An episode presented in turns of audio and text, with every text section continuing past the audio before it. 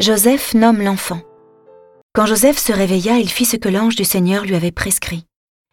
Il prit chez lui son épouse. Mais il ne s'unit pas à elle, jusqu'à ce qu'elle enfante un fils, auquel il donne le nom de Jésus.